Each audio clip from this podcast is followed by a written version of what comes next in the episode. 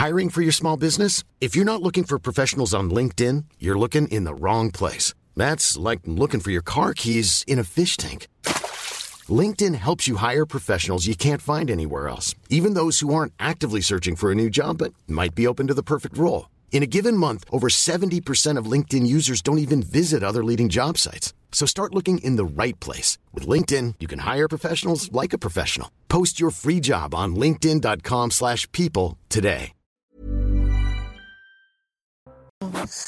Bonjour à tous et bienvenue à l'heure des pros ce matin. Quelle honte, quel scandale. L'État, l'État voleur, l'État et les petits hommes gris dans la peau des héros du clan des Siciliens. Ces gens préparent un casse sur Agir Carco, la caisse de retraite des salariés du privé, gérée depuis des lustres par euh, les syndicats et le patronat. Elle est excédentaire, cette caisse, et elle l'est grâce aux cotisations, aux efforts des salariés du privé depuis tant d'années. Emmanuel Macron dit on va leur piquer 300 millions la première année pour finir à 2 milliards dans 3 ou 4 ans. Ça s'appelle un nouvel impôt, un prélèvement sur les salariés du privé qui finance, qui finance déjà le système général largement déficitaire géré par les petits hommes gris. Voici un cas d'école. Un système marche, l'État ne s'en mêle pas. Et que fait l'État? Il vient mettre en péril un équilibre parfait. Le clan des Siciliens, vous dis-je. Dans le film, Jean Gabin joue Vittorio Manalese. Au moins dans le film, il y a une morale. Lino Ventura, le commissaire Le Goff, vient l'arrêter. Eh bien, à l'Élysée, à Matignon, à Bercy, il n'y a jamais de commissaire Le Goff qui débarque. Les petits hommes gris ont tous les droits, et notamment celui de mettre la France par terre. Il est 9h01.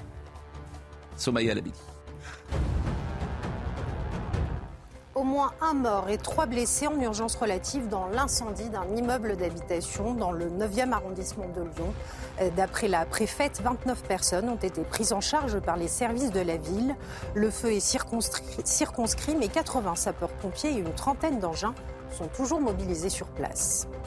Deux à trois agressions de chauffeurs de bus par jour en moyenne en 2022, mais selon les premières estimations de la RATP, euh, ces attaques seraient en baisse de 33% sur l'année 2023. Une insécurité qui est toutefois à l'origine de la démission de plus de 220 agents. Et puis le prix des carburants au litre enregistre une légère baisse, une première depuis trois mois. L'essence est en moyenne de 3 centimes moins cher à la pompe quand le gazole baisse de 2,9 centimes en moyenne.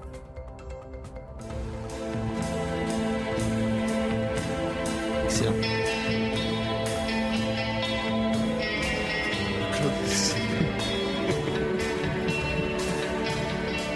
Le clan des Siciliens, Vittorio Madanese. Mais c'est une honte. Mais c'est une honte. Mais c'est un scandale. On est des salariés du privé. L'excédent, il pourrait servir aux salariés du privé, c'est-à-dire que les pensions pourraient être valorisées, et notamment les petites pensions. Eh bien non. L'État arrive, pique l'argent, l'État déficitaire, l'État qui ne sait pas gérer, l'État qui s'en mêle. C'est invraisemblable. C'est franchement, c'est invraisemblable. Ça s'appelle les. bah oui, je vais pas envoyer, je vais pas employer le nom parce que. Alors il faut donner les chiffres. Il faut donner les chiffres sonnants et, trébus- et trébuchants. C'est-à-dire que c'est 5 milliards d'excédents euh, l'année dernière. Mais pourquoi? Mais parce que c'est bien géré. Non. Ah, parce qu'il y a eu des efforts des salariés.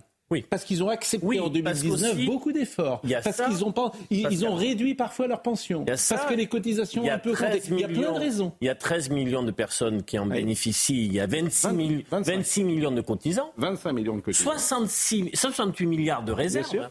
Et là où c'est un véritable scandale et où c'est immoral, l'État veut faire ce casse du siècle. Albert Spaggiari et Nice à côté, c'est un petit joueur.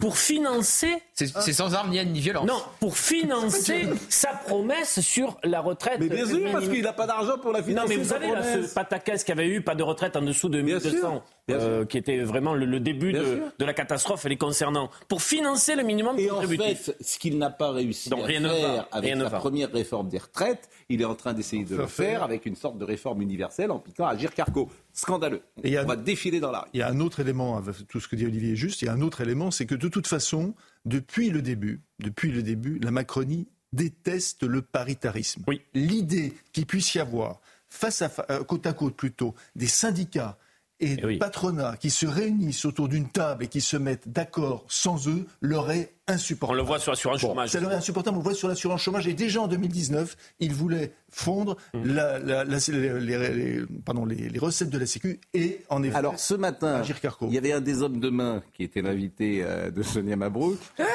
un des hommes, Olivier Dussopt, qui est le ministre du, du Travail, c'est ça Oui. Un des hommes de main. Alors lui, bon, c'est... Ah ben Il était averti avant, il était mis du Ah budget. bah, alors, mais eux, ils sont C'est là où il a préparé les plans. Ah non, mais eux, ils sont. ça. Ça, c'est le- le- l'incarnation du petit homme gris, si vous voulez. Monsieur du dispositif. Rien contre personne, vous le savez bien. Donc il était là, l'un des hommes de main, et hop, écoutez-le. Les, les mots employés ne sont pas à la hauteur de la situation. Et, et par ailleurs, euh, vous dites que c'est un responsable syndical de Force ouvrière. Il fait partie de ceux, et c'est totalement légitime, je ne le conteste pas, qui se sont opposés à la réforme. Ils sont opposés à la réforme, mais par contre, ils souhaitent garder uniquement pour leur seul régime de retraite la partie d'excédent générée par la même Cet argent ne réforme. vous appartient pas, il n'appartient pas à l'État, il, appartient aux retraités Il appartient aux assurés et il appartient à l'intégralité du système de solidarité. euh, Pardonnez-moi, pour la solidarité, il y a l'impôt. Il il y a l'impôt pour la solidarité, il y a aussi la cotisation. Et nous l'avons dit, je le répète, c'est euh, une réforme qui a été construite euh, avec l'ensemble euh, des régimes pour un retour à l'équilibre global. En fait, la solidarité des travailleurs n'existe pas, mais en revanche existe une, une solidarité, une forme de solidarité défendue par l'État. Euh, on ne sait pas où va aller l'argent, on ne sait pas ce qu'il va en faire, on ne sait pas comment il va le gérer, et ça ne les dérange, ça ne les dérange absolument pas. C'est- quand même, on est vraiment dans une situation, euh, dans un autre pays européen, ça ne se passerait pas comme ça. Et que vous il faut dire que, il faut dire que si jamais euh, euh, et, et le Medef et euh, la CFDT, parce que c'est la CFDT qui préside l'Agir Carco en ce moment, ne se mettent pas d'accord pour accepter de, de, Oui. de- de Ils livrer vont leur passer en force. Ils proposent, de- en effet, de créer un projet de loi de financement. Pour l'instant, ça tient bon. L'ensemble des, syndic- des syndicats ne veut pas de ça. Oui, mais personne le, n'en veut. le- le patronat dit pourquoi pas 350 millions cette année, ce qui serait met- mettre le, le doigt dans un engrenage. Et surtout, l'État, s'il réussit ça, pourquoi est-ce qu'il ne dirait pas dans un an, bon, ben, on va se financer concernant ce sujet Ah, aussi c'est- sur. C'est-à-dire, c'est la boîte de Pandore. Bon. Je vous assure, on veut bien tous payer des impôts, mais on sait que c'est géré n'importe comment. Et c'est un vrai problème. C'est l'éternelle question où ça va? C'est, géré n'importe comment. Ils en ont rien à foutre. Ils passent, les autres, ils seront plus là en place. Ils auront mis toutes les, les impôts supplémentaires sont jamais euh, enlevés. La CSG n'a jamais été enlevée. On est à 11% ou 12% de CSG aujourd'hui. Au départ, ça devait faire 1 ou 2%. C'est de l'argent que tu dépenses n'importe comment. C'est, vraiment un scandale, en fait. C'est vraiment un scandale. Bercy, c'est un scandale. Mais pas que Bercy. Autre chose? Rien à ajouter? Non, sur ce cas, non. Rien à ajouter. Ah. Bon, euh, ordre et sécurité, c'est le mot d'ordre désormais euh, du gouvernement. Ça, c'est... Alors ça, c'est positif, en revanche, parce que visiblement cet été, ils ont vu la Vierge. Euh, Les émeutes. Ils ont vu des émeutes oui, oui, ils ont vu des émeutes qui ont tout changé, voilà. Et euh, donc ordre et sécurité, on l'a vu avec la Baïa, on l'a vu euh, avec Lampedusa, on l'a vu avec euh, le Harcèlement scolaire. scolaire. Ordre et Même Eric sécurité. Dupont-Moretti, après le sac du tribunal d'Aurillac. Exactement, ordre et sécurité. Et alors là, je voulais vous faire euh, écouter une petite séquence qui est amusante, parce que avant on parlait, euh, vous allez voir une séquence où les rôles sont inversés. Vous êtes journaliste qui parle de sentiment d'insécurité, parce qu'il a intégré ça dans son logiciel, qu'il ne faut pas parler de sécurité, d'insécurité. Et c'est le président de la République qui dit non, non, c'est pas un sentiment d'insécurité, en fait, c'est insécurité. Et les rôles sont renversés, mais ce qui est drôle, c'est les journalistes. Parce qu'il ne fait pas exprès d'ailleurs, mais il a intégré dans la doxa, il ne faut pas parler d'insécurité, il faut parler de sentiment d'insécurité. Et le président de la République dit non, non. Écoutez, je trouve que c'est tellement révélateur. Durant les 20 dernières années, on a fermé plusieurs centaines de brigades. Qu'est-ce qui, s'est- qu'est-ce qui s'est passé? Beaucoup de nos compatriotes qui vivent dans les petits villages et ailleurs disent on voit plus de, on voit plus nos gendarmes. Et on a ce sentiment a un- d'insécurité. Oui, parfois pas qu'un sentiment.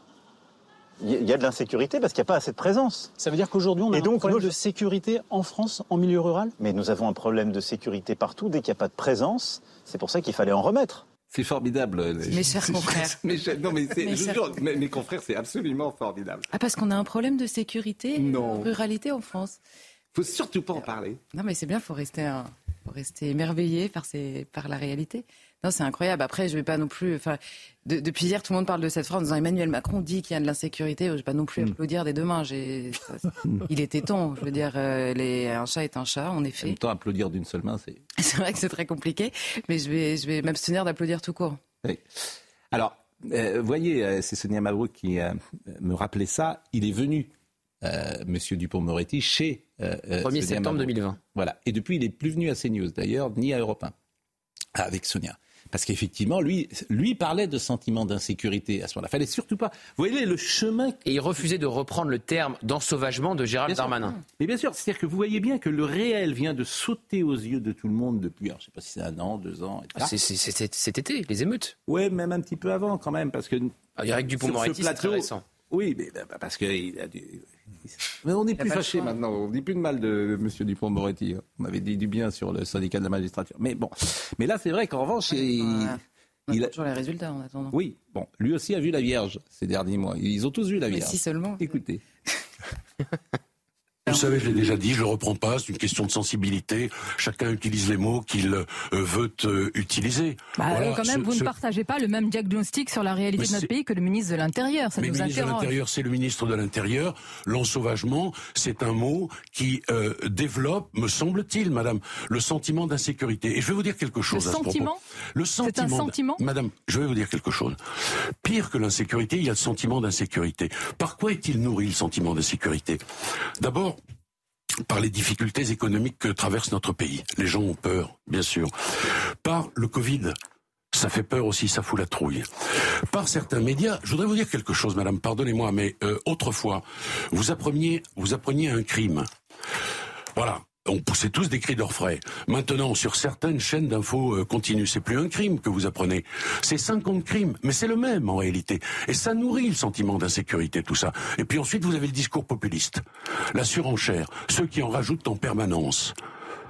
Voilà, la réalité, elle est là. Et, pardon, l'insécurité, il faut la combattre. Le sentiment d'insécurité, c'est plus difficile, madame. C'est pour ça que je vous dis que je veux m'adresser à l'intelligence des Français et pas à leur bas instinct. Parce que le sentiment d'insécurité, c'est de l'ordre du fantasme.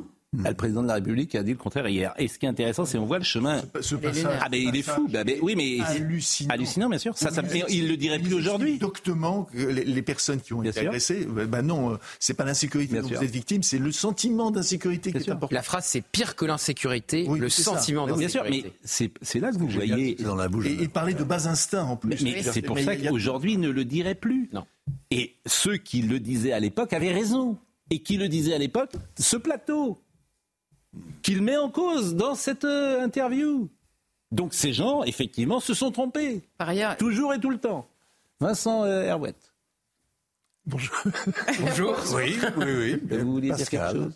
Non, non, je disais que c'était marrant que que- qu'un ancien avocat puisse euh, Oui. estimer qu'il n'y avait qu'un sentiment d'insécurité. Normalement, c'est son boulot. Et c'est il est un au idéologue. contact des victimes. Il ne vit pas dans une dans la Bah. il ne vit pas dans la zone verte. euh, Il n'est pas euh, dans dans, dans, dans l'irréalité de l'État euh, qui veut décider de tout. Il est euh, il est normalement les pieds dans le réel. Mais il n'a connu dans sa carrière que, euh, il n'a croisé que des gens qui avaient un sentiment d'insécurité, une peur diffuse, une lâcheté permanente. Mais ça, il le dirait plus aujourd'hui. Mais là, c'est l'idéologie. C'est pour être Ah oui, dans oui. l'espace médiatique repéré et bien repéré comme il le faut. Parce que si vous êtes sur un autre positionnement, vous en prenez plein la figure. Vincent. Et on vous traite de tous les noms. Vincent, C'est ça. Et comme M. Dupont-Moretti, à l'époque, ne brillait pas par le courage, a-t-il changé sans doute, puisqu'il ne dirait plus la même chose? Non, mais c'est vrai que c'est savoureux de voir le chef de l'État reprendre le journaliste. Ça, c'est Bien que, c'est un petit- bien que faire la leçon aux journalistes, c'est un plaisir un peu ordinaire. hein. C'est assez, du- vulgaire. Tout le monde a envie de gifler un journaliste, non? C'est ça. Bah, évidemment. Il n'y a, pas de- il y a pas de métier qui soit aussi impopulaire, hein, c'est vrai. au fait.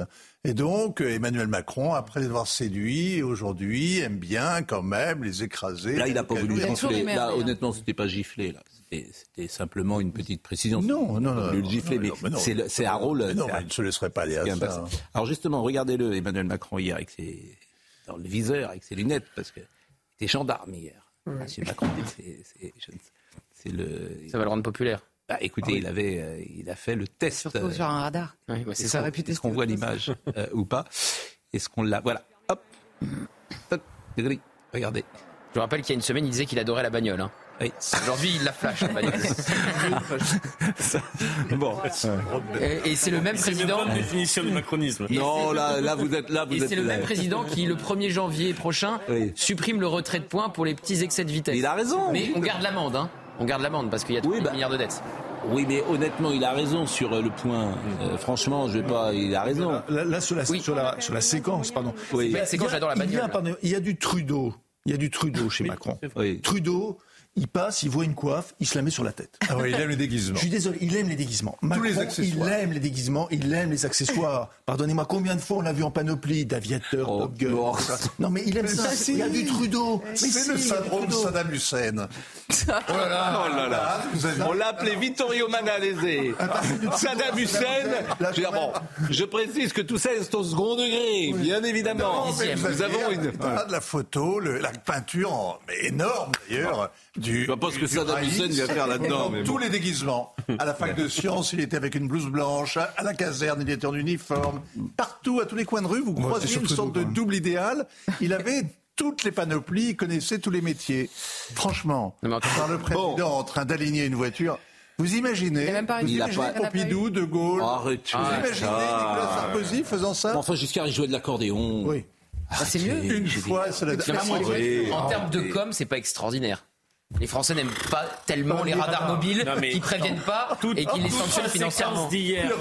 Franchement, alors là, là, je, en termes de com, il prend un risque très très important. Ah ouais, J'ai- vu, j'ai vu une enquête moi, je- d'opinion, les, les, vous avez tort, les hein. gendarmes sont appréciés à 90 Mais vous avez tort. Mais oui, bah là, il joue gendarme. Et je pense que là, prend un gros euh, risque. Là, pour Il le. prend un radar. Un radar Mais- mobile. non, Le, le président des 80 km heure, des gilets jaunes, du prix de l'essence qui explose. Ce qui reste hier, c'est des pas à la me- bagnole. Je vais, me retrouver- je à, à défendre le président Macron. Non, pas là. Là, franchement, là, vous, vous, exa- vous, vous- vous exagérez. Ah bon D'autant Ouais, que. j'a- j'attends de le voir dans la cabine de péage. Mais vous savez que, Vous vous auto-radicalisez sur vos vous commentaires. savez que hein. 90% des gens ont leurs 12 points. Vous le savez, ça Hein Oui. Que 90% des gens ont leurs 12 points. Il n'y a que les hommes dans les, euh, euh, qui perdent leurs points dans les, dans les, pour, pour les reprendre. Et les hommes sont des gens quand même. Oui, mais parce que les hommes avec la voiture, ils ont un problème, vous le savez bien. Je veux dire, 90% des gens ont, ont leurs 12 points, tout le monde, personne ne, ne, ne, ne, euh, ne va au-delà des, des limites et respecte le code de la Personne. route. Bah, 80, je vous dis, 80, je crois que c'est 90%, c'est des chiffres. Et quand vous allez pour les trucs, là, pour récupérer les points, là, points. et- bon, voilà, Des stages. Des stages. Voilà. Vous avez fait un stage de récupération? Ouais, j'en ai fait, ouais. Ça s'est bien passé J'en ai, euh, il y a longtemps, parce que moi j'ai beaucoup de points. Donc euh, moi je, sais- je, je respecte la loi, monsieur. Force doit respecter à la loi. Force doit respecter à la loi. Mais Bien Le sûr. président aussi. Bien sûr. Comme on a je roule pas vite sur la euh, route, je, je respecte les limites.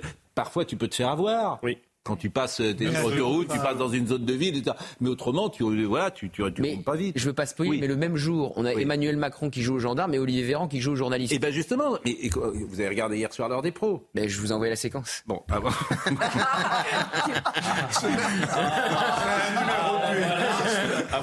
Il est habillé. Et elle est très belle votre cravate. Hein. Euh, oui, bien sûr. Bon, non, mais c'est vrai que on, on le verra tout à l'heure. euh, Olivier Véran, euh, euh, et effectivement, c'était euh, c'est comme euh, Macron, Macron gendarme et Véran journaliste. Bon, écoutez Emmanuel Macron sur la délinquance. C'est d'abord qu'il y a partout ce sentiment que il faut être délaissé parce que les choses bougent, qu'il y a beaucoup de changements, que tout ça euh, crée de l'inquiétude. Ensuite, il y a une délinquance qui, euh, est là, qui a évolué dans ses formes ces dernières, années. On a surtout vu que l'éloignement et la concentration des forces qui avaient été longtemps la doctrine, si elle avait produit des résultats face à certaines, certaines formes de délinquance, d'abord ne prévenait pas celles-ci dans beaucoup de zones rurales. Et C'est d'ailleurs pareil pour les forces de police qu'on a remis dans les quartiers ces dernières années. On a augmenté de 50% le budget de la justice, en mettant aussi plusieurs centaines de magistrats et de greffiers sur le terrain. C'est un tout. Donc il fallait assumer le fait qu'il faut beaucoup plus de moyens pour traiter l'évolution de la délinquance, qu'il s'agisse des violences intrafamiliales, qui ont connu une très grande hausse, parce que la parole s'est libérée, parce que, et c'est une, un phénomène très important et, et heureux pour notre société, même si on parle de, de, de situations terribles, mais maintenant on, on dénonce, on en parle et on le règle, et qu'il y a le sujet des stupéfiants qui a pris beaucoup d'ampleur. Vous vous rendez compte que, à l'aune de ce que disait il y a trois ans le ministre de la Justice qu'on a entendu, vous vous rendez compte le temps perdu en fait C'est-à-dire que ces gens-là arrivent toujours trop tard. Oui, Moi, je suis depuis- content de ce qu'il la- dit. Depuis, la parole s'est libérée. hein. Oui, la parole s'est libérée. Do- Donc quand, euh, effectivement, ce que disait le ministre de la Justice tout à l'heure, il te faisait le procès. Il faisait le procès à CNews, en fait. Parce que ce qu'il était en train de dire, c'était Oui, ouais. CNews dont il parlait. Ouais. Évidemment. Bien sûr. Il est obsédé par euh, CNews, le président, euh, pas le président, le ministre de la Justice. Garde est obsédé par ces news. Euh, Maintenant, ce que il n'est pas le seul d'ailleurs. Maintenant, ce que dit le président, de la- Visiblement, c'est une obsession. C'est une obsession française. Ce que dit le président de la République est juste. Oui. C'est juste. Bien sûr que c'est juste. C'est juste. Mais évidemment. après l'avoir compris à truc, Mais il a- dire que franchement, Ordre et, sé- ordre Non, sécurité. Non, mais il, a, il a- il a tout à fait raison. Bien sûr. Dans un certain nombre de, de, de villes, enfin, on, on en parle souvent, de, petites communes ou euh, des communes néo, enfin, rurales ou néo-rurales, j'aime pas ce, j'aime pas ce mot. euh, Il y, a, il y a plus personne. On- on- enfin, il y a plus personne. Il y a un travail qui est fait par les, les polices municipales, qui, euh, qui est un travail remarquable. Mais en tout cas, la peur du gendarme, c'est quelque chose d'important. Et ça, avec cette décision qui est prise, c'est quelque chose. Et il faut de dire nouveau. que 240 brigades de gendarmerie créées en aussi peu de temps, c'est assez inédit. Oui. Mais tout à fait. Et il a parfaitement raison. Ordre et sécurité. à ceci près, si je peux me permettre, c'est qu'on aura les mêmes effets euh, si c'est simplement une question de moyens. Or, Emmanuel Macron explique qu'il y a un manque de moyens. Or, on le voit, il y a des villes dans lesquelles il n'y a pas un manque de moyens, mais un manque de vision. Quelle est la réponse au travail des gendarmes de ces brigades? Quelle est la réponse, notamment pénale? Quel est le suivi judiciaire? Quelles sont, Quelle est la possibilité? Et c'est pas juste une question de moyens. Il y a évidemment une question de moyens sur la justice, mais c'est aussi une question de loi et d'application de la loi. Écoutons ce qu'il a dit également sur les émeutes. Ces émeutes sont intervenues, je dirais que la première réponse, elle a été donnée claire et fort par nos forces de sécurité, notre justice. Ça s'est stoppé en quelques jours parce que vous avez eu 45 000 forces de sécurité intérieure, ce qui était inédit sur le terrain. Vous avez eu des milliers d'interpellations, 4 000, et que vous avez eu euh, plus de 1000 comparaisons immédiates. Donc euh, la République a été forte, c'est pour ça que ça s'est arrêté. Ensuite, il faut en effet consolider la réponse régalienne dans la durée. Ces brigades y contribuent. Mais c'est derrière un problème qui est beaucoup plus compliqué. Tout le monde l'a dit, les gens qui se sont penchés sur ces émeutes. C'est des gens très jeunes. C'est le problème de l'autorité à l'école. Tout ce qu'on fait depuis la rentrée va dans ce sens. C'est le problème de la restauration de l'autorité parentale. C'est le problème de la, en quelque sorte la discipline qu'on doit avoir par rapport aux réseaux sociaux. Donc la réponse, elle est aussi multifactorielle. Elle s'installera dans la durée. Il a tout dit. Qu'est-ce qu'il a oublié? Ah.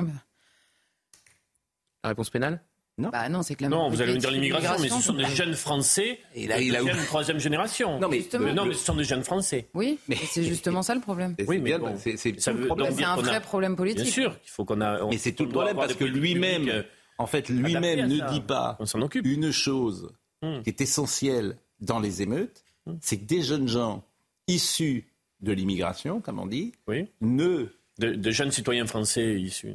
Oui, issu de Il a refusé de faire le lien, on l'a déjà la posé la même question. chose. Bon. Ne reconnaissent pas ou n'ont pas les mêmes critères, les mêmes valeurs, je ne sais pas, etc., ont un souci avec euh, la tradition, la culture, les mœurs. Et il a refusé de faire le lien. Et je rappelle la déclaration de Gérald. Darmanin sur les Kevin et les Mathéo. Voilà, c'est ça. qu'il ne le dit pas. Il pourrait le dire. Il pourrait dire. euh, mais, mais Là où c'est parce que intéressant, c'est de des sujets qui sont pourquoi inflammables. Parce que les, les émeutiers ne mettent aucun projet politique dans leur acte. euh, Aucun. Aucun. hein, Vous avez on avait raison, lu, je suis d'accord. aucun. Aucun. Donc, mais ils il ne se reconnaissent pas Donc, dans. il faut savoir de, de, de quoi cet échec est le nom. C'est-à-dire que c'est. c'est, Bah, ils euh, sont un peu responsables quand même les Oui, gens. ils sont, ils sont d'abord Un peu. ils sont responsables. Un peu et il y a aussi des, des, il y a- il y a des aussi des responsabilités multiples. processus qui ont amené à ça. Mais vous avez raison. Des politiques, euh, Mmh. effectivement, et c'est ce qu'on dit, en 40 ans, on paye toutes les factures, puisque quand on a fait n'importe quoi sur certains dossiers en 40 ans, en refusant euh, de faire respecter l'autorité, pourquoi pas, bah, on en a des Essaye de le dire conséquences, peut-être dans euh, 5 ans. aujourd'hui. hein. Pas désespéré Et sur la réponse pénale, c'est vrai que la justice a été au rendez-vous au moment Oui. des Bon. émeutes, mais c'est pas toujours le cas. Il ne dit pas non plus que, paraît-il, les dealers ont arrêté les émeutes. J'ai entendu ça. De Les temps en policiers temps, qui que- le disaient. Voilà, c'est ce que Ah, ben, les dealers n'aiment pas les émeutes. Voilà, On parce que- participait. Voilà, Mais il c'est ne pouvait seulement pas, bon, mais il ne le dit pas euh, non plus, mais bon, il y a quand même un effort euh, de, de dire les choses. On va marquer une pause. On va retrouver effectivement Olivier Véran, qui est journaliste.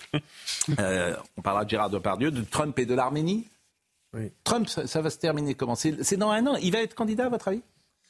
Ah, ça, c'est un pari que vous me demandez de faire que je. A priori, il est très très largement devant euh, dans les intentions, euh, mais les primaires n'ont pas commencé. Mais il ne sera pas empêché judiciairement. Il y a quatre procès à venir. hein. Ouais, mais c'est l'année prochaine. Oui, c'est l'année prochaine. Donc c'est très vite. Est-ce que en pendant un an, il peut être empêché judiciairement mardi, Le mardi suivant le premier lundi de novembre. Exactement, vous savez ça. Pardon? J'ai dit, vous savez ça, c'est le premier mardi qui suit le premier. Non, c'est pas le premier mardi. C'est le deuxième mardi qui suit le premier mardi de novembre. Non. C'est le mardi qui suit le premier C'est lundi. le mardi qui suit le premier lundi de novembre. Au cas où le mois commence par un mardi, quoi. Bien sûr. C'est un peu est- compliqué, c'est très américain. Non, et il est, il est, il est en les place le 20 Américains janvier. ne sont pas Quoi des Français qui parlent américain. Ils sont différents. Donc, par exemple, la campagne électorale américaine, vous ne pouvez pas la suivre comme vous suivez une campagne française. Et quand vous me demandez est-ce qu'il va être élu, je suis bien affiché de vous répondre et je passe pour un imbécile. Non. Mais il vaut mieux passer pour un imbécile que pour un vantard. Que En tout cas, dans le camp républicain, Non, la, la question hein, que je posais, c'est est-ce que euh, judiciairement, juridiquement, il peut être arrêté avant l'année prochaine? C'est ça Non, là, le procès qui a commencé, c'est un procès au civil. Oui. Il risque de le ruiner, en revanche. Parce qu'il va être obligé, de- si ça se passe mal, il sera obligé de vendre sa tour, ses biens qui vont être liquidés. Donc il va perdre une fortune. Il a un juge qui est acharné à sa perte et un procureur aussi, qui ont tous les deux euh, fait euh, euh, des déclarations hyper démocrates, qui ont même, la procureure a même été élue euh, sur une sur un parce qu'on est élu là-bas Oui. euh, sur un programme anti-Trump et donc il les a en face de lui ils ont démontré qu'il avait pas peut-être trafiqué les comptes, c'est toute la question, elle est là. Est-ce Bon. qu'il a trafiqué ou est-ce qu'il a simplement été optimiste? En tout cas, il a surévalué ses actifs pour obtenir des crédits, pour obtenir des assurances à coût moindre, et c'est là-dessus qu'il est attaqué. La pause, on revient tout de suite. Somaïa Labidi nous rappelle les titres. L'excédent du fonds Agir Carco appartient aux assurés, mais aussi à l'intégralité du système de solidarité. Euh, Ce sont les mots d'Olivier Dussopt au micro de Sonia Mabrouk ce matin sur notre antenne. Le ministre du Travail confirme que l'État envisage de ponctionner un milliard d'euros d'excédent. La Guadeloupe passe en vigilance rouge forte pluie et orage en raison du passage de la tempête Philippe. Les écoles de l'archipel sont fermées pour la journée, indique la préfecture, et des inondations pour leur localiser paralysent certaines routes. Et puis Catherine Colonna en route pour Erevan, la ministre des Affaires étrangères devrait réaffirmer le soutien de la France à l'Arménie. Euh, Le pays a de sérieuses craintes pour sa souveraineté et son intégrité territoriale après l'offensive victorieuse de l'Azerbaïdjan dans le Haut-Karabakh. Bon, bah justement, euh, re- rebondissons là-dessus. Euh, moi, j'ai interprété ça comme une, façon de se donner hypocritement bonne, bonne conscience en envoyant euh, Madame Colonna en, Arme- en Arménie, alors que tout est fini en fait. Et, non. Bah, et, je me suis dit, est-ce que c'est une manière d'amadouer la, la colonie euh, française, euh, les, les Arméniens euh, de France, euh, parce qu'à l'arrivée, euh, bah, Emmanuel Macron, l'État français, et puis Ursula von der Leyen, disons-le, ils se sont, mais c'est lamentable ça aussi, ce qui vient de se passer. Tout ça pour des, des, des intérêts financiers. Gaz. Le Non, gaz. ouais, J'ai raison ou pas en disant ça? Vous allez un peu vite en besogne. C'est vrai que le voyage de Mme van der Leyen à Bakou, euh, où elle célébrait la stabilité hein, qu'a- qu'apportait cette dictature à, à toute cette région, était véritablement mais honteux. C'était euh, c'était pas à dire, c'était pas à faire. Euh, on achète effectivement du gaz, oui, c'est un coup bas. Est-ce qu'on a vendu l'Arménie contre du gaz? Voilà la question toute simple. Si vous voulez, la question du Karabakh est une question qui est euh, quasi insoluble pour les Européens. On ne peut pas admettre, il y a le droit des peuples à disposer d'eux-mêmes, ce, qui est, euh, ce que revendiquaient évidemment les Arméniens du Karabakh. Et puis, il y a la souveraineté des États qui s'exercent sur leur territoire et au nom duquel on s'est engagé en Ukraine. Vous ne pouvez pas accepter au Karabakh ce que vous refusez au Mais Donbass. on n'a même pas viré l'ambassadeur d'Azerbaïdjan? Non mais attendez, l'Azerbaïdjan a remis la main sur un territoire dont les Azerbaïdjanais avaient été chassés alors qu'il est reconnu par tous les États comme un territoire azerbaïdjanais. C'est la même chose d'une certaine manière que ce qui se passe au Donbass en Ukraine. Et vous ne pouvez pas avoir deux Mais est-ce que c'est la phase 1 d'un projet Bon. qui peut menacer l'Arménie Maintenant, vous avez un nettoyage ethnique qui est bien, qui est, qui est Hum. évident. Et depuis neuf mois, on a laissé faire les Azerbaïdjanais. Ils ont étranglé le Karabakh avec de pseudos et militants. Armé écolos. par la Turquie, l'Azerbaïdjan. Oui, oui, armés par la Turquie, bien sûr. Et ils ont étranglé le Karabakh. Et on a laissé faire, on n'a pas bougé pendant neuf mois. Oui. Donc, M. Aliyev s'est senti autorisé à mettre la main. Eh ben oui. Le rapport de force est en sa faveur. Alors, il y a deux questions. La première, c'est quand même de, ré- de- de- de réaliser que si les Arméniens sont dans cette situation, c'est parce que les dirigeants arméniens ont été nuls. Ils ont été nuls depuis 20 ans. Sans doute. Quand ils Bah, avaient la force, quand ils tenaient le, quand ils tenaient eux le haut du pavé, ils ont toujours refusé de négocier. Un jour vous payez, et ça il faut bien en avoir conscience, un jour vous payez la médiocrité des dirigeants que vous avez mis en place, un jour ou l'autre. Les Français l'ont payé en 40. La deuxième chose, la deuxième chose, c'est que c'est pas fini. L'histoire n'est pas terminée. Et c'est pour ça que le voyage de Mme Colonna est important. Ah oui. D'abord Je parce qu'elle c'était donne un fini. signe de vie. On Je est de savoir qu'elle est je toujours pensais que c'était terminé. Hein Je pensais que c'était fini. Bah non. Non, c'est pas terminé parce que il y a maintenant une enclave Ouais. arménienne à l'intérieur.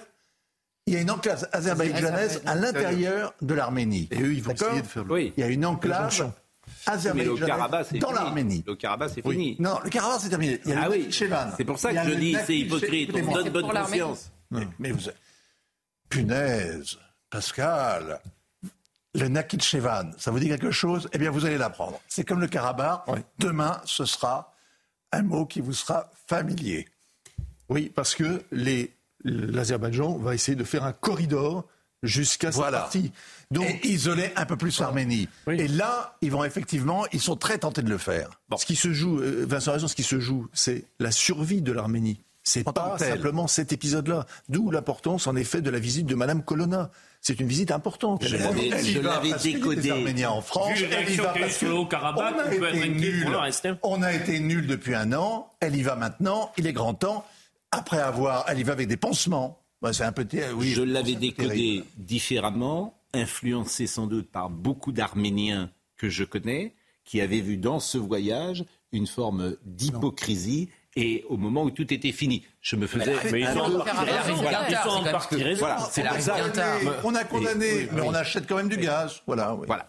Mais c'est bien, c'est vous évidemment le spécialiste et Bon. je ne connais pas euh, aussi précisément et même pas du tout la situation comme vous la suivez depuis maintenant euh, l'après-guerre. Quelle- La guerre de 100 ans. Ce qui, ce qui est plus dingue. Bon, mais Olivier Véran, non, non, mais c'est non, une phrase. non. Ce qui va dans le sens de, de ce que vient de dire Vincent. Non, c'est Vincent. c'est- pardon, c'est l'incident à la frontière. Oui. L'incident à la frontière légitime totalement les propos Une de phrase Vincent. sur le gaz. Oui. Parce que euh, ce que disent les Arméniens, c'est qu'on achète donc du gaz. on achète du gaz à l'Azerbaïdjan parce qu'on n'en prend plus aux Russes, mais le gaz vendu par l'Azerbaïdjan vient de Russie. Donc si c'est vrai, c'est ce que disent les Arméniens, c'est une hypocrisie Mais, totale. tout, mais, mais- mais- mais cette phrase est importante. Vous avez bien fait de la, de, de la dire. Bon, euh, euh, l'actualité Vous vous étrangère. appelez le matin pour vous mettre d'accord sur votre tenue. C'est la deuxième fois. Vous vous concertez ou pas du tout? C'est un pur hasard. Non, c'est vraiment un hasard. Extraordinaire. de sérieux. L'actualité, l'actualité, c'est sérieux. Euh, Oui, c'est vrai. euh, Revenons. Rappelez-moi votre nom. Euh, Olivier Véran. Olivier Véran. Alors, La Olivier Véran. transition est malheureuse. Mais oui, parce qu'Olivier Véran, ils sont drôles. Très sérieux ça. Moi, je trouve que euh, Olivier Véran, c'est un nouveau confrère. Il est allé dans la rue avec son petit Il n'a micro. pas, il a- il pas encore le costume. Carte de presse numéro. Vous parlez tout le temps. hein. C'est le Gilles William Golnadel du matin. Vous êtes Appelez-le le matin.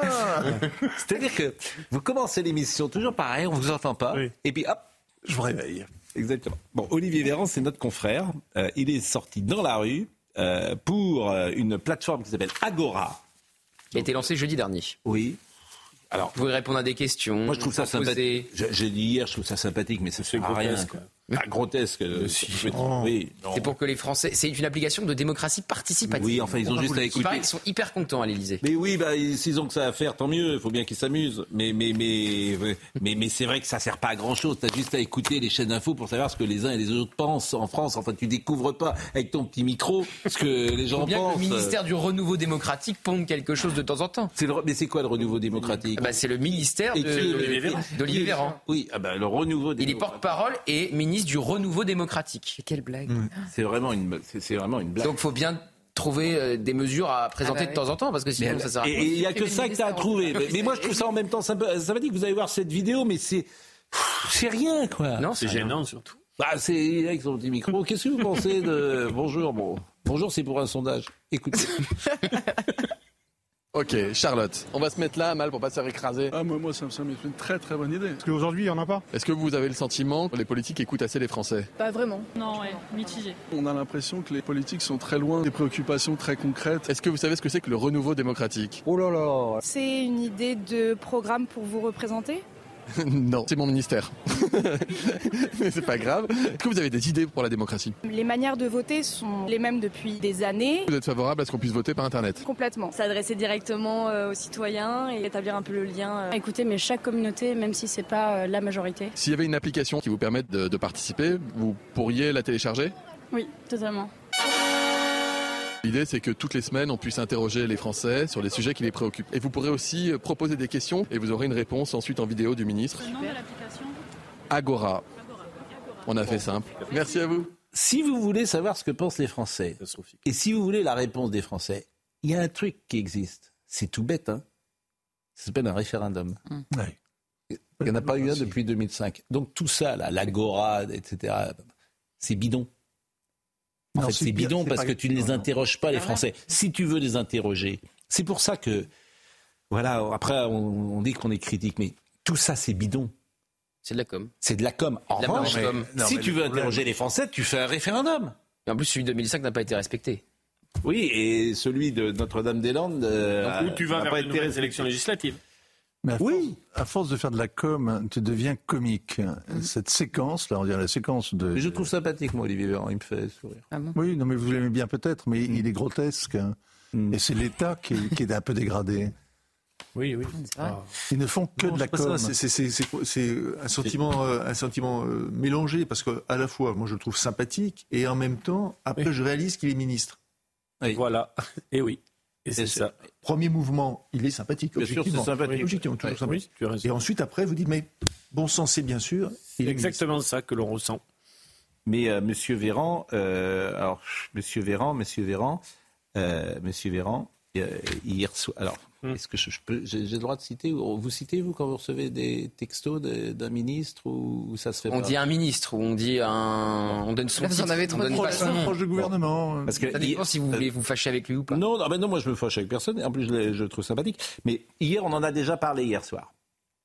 Et j'espère que je ne trahis pas de secret. Dites un ministre. Allez-y. Un ministre qui était, euh, qu'on a vu à l'image tout à l'heure, qui bah posait oui. des questions. Bon, il m'a envoyé un petit texto.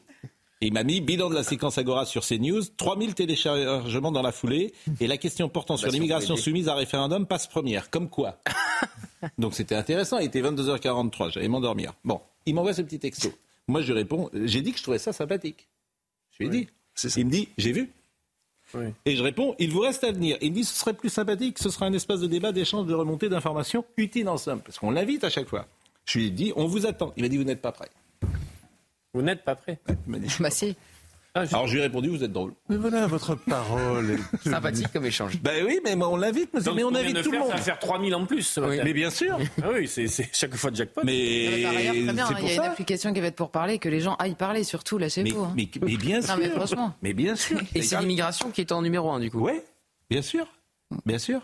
Bien sûr, euh, exactement. Et la question portant sur l'immigration soumise à référendum passe première. Voilà. Ouais, bon, écoutez, c'est.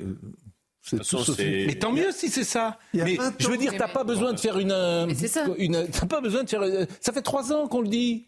Ce qui est bien, c'est que sur l'application, faut pas changer en plus la constitution. Il y a 20 ans, Enfin, il y a référendum sur 20 l'immigration. ans, j'ai souvenir, j'ai sou- sincèrement, Oui. il y a, il y a 22 ans, j'ai souvenir de, de Jacques Chirac, président, expliquant que quelle que soit la question que vous poseriez aux Oui, Français non. à un référendum, il dirait non et il dirait non à l'immigration. Bon, C'est ce qu'il disait à l'époque, citation. Gérard En Depardieu. 2000, en 2000, en l'an 2000. Gérard Depardieu, euh, on en a parlé hier. Euh, la lettre qu'il a écrite est très intéressante, très émouvante, également très remarquable d'ailleurs, parce qu'elle est très sobre, cette euh, lettre. Et euh, Madame Arnoux a répondu aujourd'hui, euh, parce que euh, Charlotte Arnoux, qui est donc la jeune femme euh, qui a déposé plainte, a répondu dans le journal Elle. Et que dit-elle, cette jeune femme C'est un message vraiment immonde. Il m'a souillé en 2018 et d'une certaine façon, il continue de le faire par les mots. Une stratégie pour inverser la culpabilité. Il se place en tant que victime afin de susciter la compassion et de semer euh, le doute. Et euh, pour recontextualiser les faits, lorsque je me rends chez lui, j'ai 22 ans, je pèse 37 kilos car je souffre d'anorexie et c'est un ami de mon père. Au bout de 10 minutes, celui qui pourrait être mon grand-père a mis euh, sa main dans ma culotte, dit-elle. Et hier, son avocate avait déjà pris la, parole. Barbara n'a rien à faire dans tout cela. À aucun moment, je n'ai été consentante. Alors, on en a parlé beaucoup hier. Euh, Gérard Depardieu est mis en examen depuis le 16 décembre 2020 pour viol et agression sexuelle après la plainte de Charlotte Arnoux qui avait dénoncé fin 2018, fin août 2018, deux viols au domicile parisien de la star. Elle avait obtenu euh, à l'été 2020 que l'enquête d'abord classée par le parquet de Paris en 2019 soit confiée à un juge d'instruction. C'est des sujets extrêmement délicats parce que c'est parole contre parole. Euh, et, Gérard Depardieu, euh, pour le moment, ne peut plus exercer son métier. Donc, euh, il ne participera pas au prochain film de Michel Azanavicius, dans lequel il doit prêter sa voix à l'un de ses personnages. Je pense qu'il envisage aujourd'hui de quitter la France. il a vendu toute sa collection récemment. Et c'est des sujets qui, depuis MeToo, sont dans la société française et qui sont très complexes très complexe avoir une position euh, théorique. Il est présumé euh, innocent. La présomption d'innocence euh, doit jouer. La présomption d'innocence, c'est précisément lorsque ces cas sont un petit peu graves qu'il faut la faire jouer. Autrement, on n'en sort pas. Je vous vois bien silencieux. C'est le choc de, Il donne sa vérité. Il a fait de manière forte et claire personne qui a porté plainte donne aussi la sienne. On ne voit pas comment la justice peut, parole contre parole, comme vous venez de dire. Il ne devrait pas être frappé d'interdit sur le plan professionnel parce qu'il y a la présomption d'innocence. Et je reste convaincu, ça fait débat entre nous sur les plateaux, que la société d'après MeToo, même s'il y a des choses bien sûr à surveiller, reste, euh, va dans un sens qui me semble préférable à ce qu'il existait avant, dans le sens où quand il y a du pouvoir, qu'il soit économique, médiatique, euh, euh, culturel, que sais-je, il y a euh, par le passé des, femmes qui ont subi des situations qui étaient inacceptables, intolérables. Et je pense que ça a pu amener certains à changer de comportement. Mais c'est incontestable. Et ça, tant mieux. mais, mais après, je vois aussi les excès qu'il peut y avoir. Dans les entreprises, effectivement, les choses ne sont plus la, pareilles. Dans les, je l'ai cité déjà hier et je vais les redire de nouveau.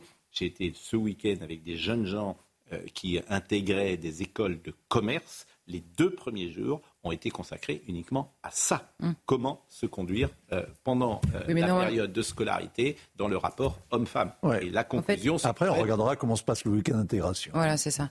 parce que vous pouvez. Aussi, oui. Vous pouvez pas chauffer le, le, chaud et souffler pardon le chaud et le froid en permanence. Ça fait des années et des années. Il y a un moment, la vraie bascule, à mon avis, c'est pas MeToo, c'est la question de la libération sexuelle. Ce dont vous parlez est particulièrement vrai dans des milieux de pouvoir.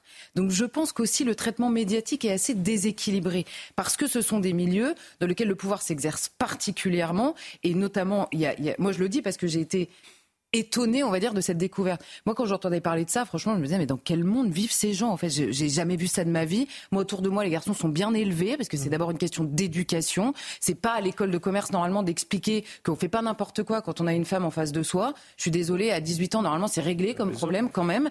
Donc, c'est évidemment une question d'éducation. Le problème, c'est que si vous, la, la seule éducation sexuelle que vous euh, apportez aux jeunes enfants, c'est celle de la libération. Quand la base de tout le discours sur la libération sexuelle, c'est il est interdit d'interdire à la base, eh bien, on découvre que les garçons et les femmes, sur il est interdit d'interdire, ne se comportent pas de la même manière.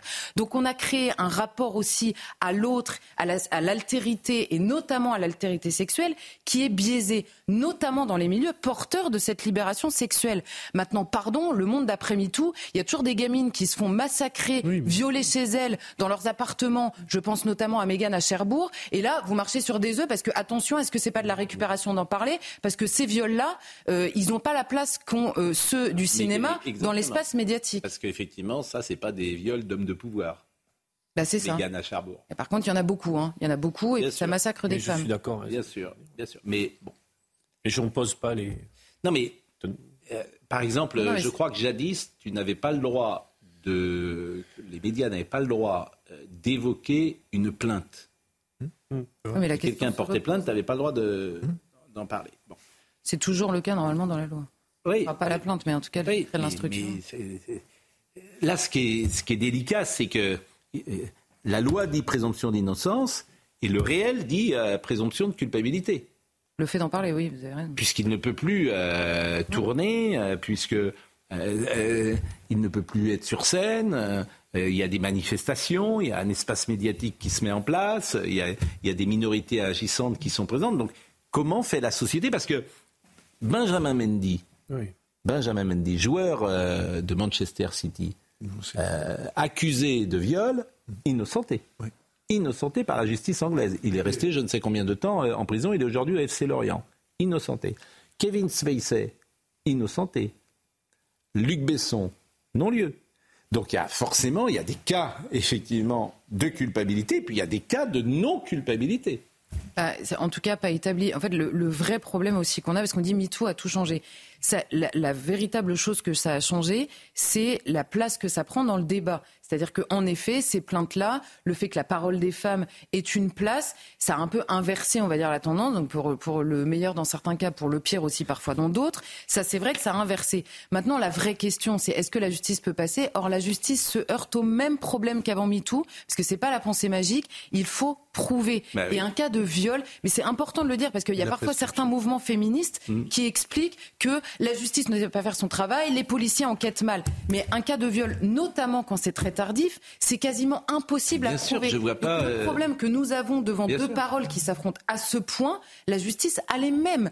Donc il y a, il y a un cas pour lequel c'est plus facile, on va dire, c'est quand il y a une répétition euh, d'histoires similaires de personnes qui ne se sont pas concertées, où là la justice commence à avoir un avis. Pour le reste des cas, la, la justice a toujours du mal à passer, peu importe que ce qu'on en dit ou ce qu'on en pense ou nos intimes convictions sur les plateaux de télévision. Maintenant, il y a une chose qui est insupportable pour, pour euh, abonder la- dans ce- le sens de ce que dit Charlotte, c'est l'idée que euh, MeToo, c'est, c'est une sorte, il y a une révolution que presque qui se fait à partir de MeToo. Or, c'est pas vrai. Enfin, moi, en tout cas, je, je l'ai vu professionnellement. Quand je suis, quand je, quand j'ai euh, atterri, si je puis dire, dans l'univers professionnel, il y avait clairement devant moi des comportements abjects. Mais abjects. Bon. Ça, c'est absolument évident. Au fil des années, j'ai vu l'évolution se faire. Il y a eu une évolution qui s'est constituée. Et on, ne peut pas dire sérieusement qu'il y a euh, tout, tout d'un coup un avant et un après MeToo sur le respect qui est dû, et, euh, qui est dû aux femmes. Euh, franchement, je ne, et, et je trouve ça même, je trouve ça même ça dangereux de mettre le curseur là-dessus. Je crois que c'est le cas. C'est ce mouvement qui a permis peut-être d'achever un processus euh, qui était déjà engagé, mais ça a été une accélération. Il faut dire- aussi d'où est parti MeToo euh, également. Bon, on va marquer une pause. Euh, je vois que Jacques Attali euh, a tweeté tout à l'heure euh, quelque chose qui m'intéressait. Que se passera-t-il en 2029 quand Marine Le Pen sera à l'Elysée, Donald Trump à la Maison-Blanche et Xi Jinping en guerre contre Taïwan? Et quand le climat sera encore plus extrême qu'aujourd'hui? Mon prochain roman à fin octobre 2023 chez Flammarion. Non, mais je vais redire ce que je disais tout à l'heure. heureusement que c'est l'extrême droite qui surfe sur les peurs, parce que sinon, je sais pas ce que ce serait. catastrophe. Après, c'est assez crédible hein, comme scénario. c'est pour ça que. Il avait vu Emmanuel Macron au pouvoir avant tout le monde, Jacques Attali. Oui, c'est Ah bah, et pour cause. La commission Attali, là. C'est pour ça qu'effectivement. Le titre de l'ouvrage sera certainement, euh, avec toutes ces peurs, sera, sera certainement la, la cagophobe. non, la cagophobe. Euh, bien heureux soit notre monde. Bon, il pourrait. euh, bah écoutez, on va l'inviter. Pourquoi pas? On va recevoir euh, Patrick Sébastien dans une seconde. La nostalgie. Et si on faisait un pas en arrière pour mieux aller de l'avant Euh, Bon, alors c'est. Moi, j'adore recevoir Patrick Sébastien. Je veux dire pourquoi. À 10h02, je vais poser une question et à 10h30, je vais dire au revoir. Ah, mais c'est bon. On peut y aller, nous Là, là, les amis, je peux aller faire un tour, je peux aller revenir, etc. Là, j'ai aucun souci. Là, c'est très sympa. Il doit être en loge déjà, il doit s'amuser. À tout de suite. La nostalgie, voilà un joli titre, Patrick Sébastien, avec cette couverture où on voit euh, Patrick Sébastien avec un jeune enfant et une belle photo. On va en parler ensemble. Mais d'abord, ah, c'est le journal des bonnes nouvelles. J'allais dire Somaya mais, Ah bah non. mais non. Euh, Simon Guillain, parce que tous les jours, Patrick, bonjour. Hein? Comment? Bah, Je veux pas faire trop long, donc. euh, Oh, donc, il est euh, susceptible comme. euh, il est. Bonjour. Oui. Et on a eu une super idée. Le journal des bonnes nouvelles. Oui. Et- et ça- vous n'allez pas pouvoir tenir. Mais je vous que- connais, vous n'allez pas pouvoir tenir. Je trouve que c'est une super. Et c'est une bonne idée parce qu'effectivement, on nous accuse toujours, j'ai été des journalistes de disent que des choses qui ne sont pas agréables. Et chaque jour, nous avons le journal des bonnes nouvelles. Simon Guillain, quelles sont les bonnes nouvelles du jour? Un espoir pour le diagnostic précoce de la maladie d'Alzheimer. Les chercheurs de l'Institut du cerveau à l'hôpital de la Pitié-Salpêtrière sont en train justement de travailler sur le développement de biomarqueurs biologiques qui peuvent donc identifier de façon précoce les signes de cette maladie. Sachez que près de 225 000 nouveaux cas sont diagnostiqués chaque année en France. Et puis ce bel élan de solidarité pour que les fruits et légumes ne pourrissent pas sur les arbres ou alors dans les jardins. Eh bien, plusieurs associations proposent d'aller cueillir gratuitement vos surplus de fruits et légumes pour les plus démunis. Elles proposent donc de passer chez les particuliers mais aussi chez les professionnels pour récolter euh, ces fruits et légumes qui n'auraient pas été ramassés. La récolte est ensuite directement envoyée vers la banque alimentaire ou alors à des associations qui viennent en aide aux personnes les plus démunies donc. Et enfin, cette question, avez-vous déjà rêvé d'aller travailler en Antarctique? Eh bien, pour ceux qui rêvent de grands espaces, j'ai une bonne nouvelle pour vous. L'Institut polaire français Paul-Émile Victor organise un job dating le 19 octobre prochain. Pascal, c'est à Brest. Les, les heureux élus partiront en direction donc l'Antarctique et c'est moins 80 degrés Celsius. Parmi les postes proposés, écoutez bien, plombier, chauffagiste, mécanicien ou encore cuisinier. Je n'ai pas trouvé le métier de journaliste, donc l'heure des pros pour l'instant. Chauffagiste dans l'Antarctique, c'est pas un Ça a de l'avenir. Il y a un espace. Ça, il y a un espace chauffagiste dans l'Antarctique. Je trouvais que c'est une bonne nouvelle, vous avez travaillé dans C'est une l'Antarctique. bonne nouvelle pour ceux qui rêvent d'aller là-bas, qui ont toujours rêvé d'aller là-bas. Pourquoi pas? Bon, euh, la nostalgie, on parlera évidemment de Trump, mais la nostalgie, euh, vous écrivez, on m'a fait une réputation de coureur, elle n'est pas usurpée, sans forfanterie, les centaines d'aventures que j'ai eues. lui. Alors qu'il y a 3, milli- 3 milliards de choses, tu commences par les jupons. Et non, parce que ça va faire le, le- comment dire, le, le- le pont avec ce dont on parlait tout à l'heure. les centaines d'aventures, dis tout. Les C'est centaines. important, ça. Bah, non, attendez, dites, franchement, Patrick, dites pas c'est pas important. Euh, le, si par exemple je demande à Monsieur euh, euh, Hervouette le nombre d'aventures qu'il a eu dans sa vie, plus en moyenne, c'est peut-être une vingtaine, une trentaine, je n'en sais rien, je- depuis l'âge de 15 ans. Vous vous dites les centaines. Ben oui. Bon, les centaines. Je crois que Simon avait dit qu'il avait euh, eu euh, 1000 femmes dans sa vie. 1000 femmes. Bon. Alors après, euh, c'est- bon. Donc on m'a fait une réputation de coureur, elle n'est pas usurpée, sans forfanterie. Les centaines d'aventures que j'ai eues m'ont comblé. Le sexe a été omniprésent, mais rarement comme une finalité. Bon, je ne sais pas ce que veut dire cette phrase. Le plus souvent comme une étape dans mon goût de découverte. Je ne suis pas un cavaleur, je suis un explorateur. À l'instar de mon ami Frédéric Lopez, mon goût de la conquête n'est motivé que par la passion de voyager en terre inconnue. Voilà. Qu'est-ce que ça veut dire? Ben, ça veut dire, c'est, pas- c'est pas le sujet principal du bouquin. tu m'as pris vraiment le, le, le- mais y a, y a- je peux, je peux t'expliquer. Ah, non, ça veut dire que c'est intéressant parce qu'en en fait, on parlait effectivement Non, tout à l'heure du que rapport les euh, femmes, avec les femmes. J'aime les. Je dis qu'après, juste après, je dis j'aime les femmes d'intérieur, et pas pour le ménage, hein, mais parce que quand une quand une femme dévoile euh, ce qu'elle a de plus intime intérieurement, c'est beaucoup plus érogène que des portes jartelles. Voilà, Mm. c'est c'est ça. C'est en ça que pour moi le sexe n'est pas une finalité. Non mais j'aime j'aime connaître des, des gens différents. Oui, bien sûr. Non, mais ce que je veux vous dire dans, ce- dans la question que je pose, c'est que vous êtes un homme de pouvoir. Non.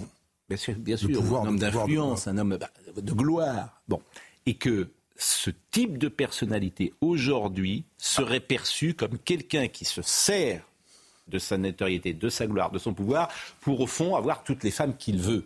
Et, vous, et, et dans la, dans société nous, on a un cerveau, hein, accessoirement. Oui, mais que c'est pour ça que la société a changé. Non, Vous mais en convenez J'ai jamais, euh, j'ai jamais forcé personne. Jamais- Mais- je suis sur un mode de. Mais j'en suis sûr que vous je avez- suis sur un mode de fonctionnement. Je suis pas le seul. Je te rassure. hein, euh, dans la politique, c'est. euh, Patrick, j'en suis sûr. Mais ce que je veux vous dire, c'est comment, vous, comment aujourd'hui, le, le- comment les hommes étaient perçus il y a 50 ans et comment ils sont perçus aujourd'hui. Ouais, c'est vrai qu'aujourd'hui, c'est vrai qu'aujourd'hui, je, je racontais dans, un- dans une autre interview, ça fait partie de que, que je, je, je filme le mon avocat m'a dit de filmer la jeune femme qui m'apporte le petit déjeuner dans la chambre d'hôtel euh, pour avoir une preuve que je me suis bien conduit. Moi, j'ai jamais fait de gestes déplacés, mais dans, euh, si demain il y a quelqu'un qui dit oh Patrick Sébastien m'a sauté dessus, on va dire oh ben ça nous étonne pas. Tu vois ce que je veux dire? Donc on est obligé de prendre des précautions.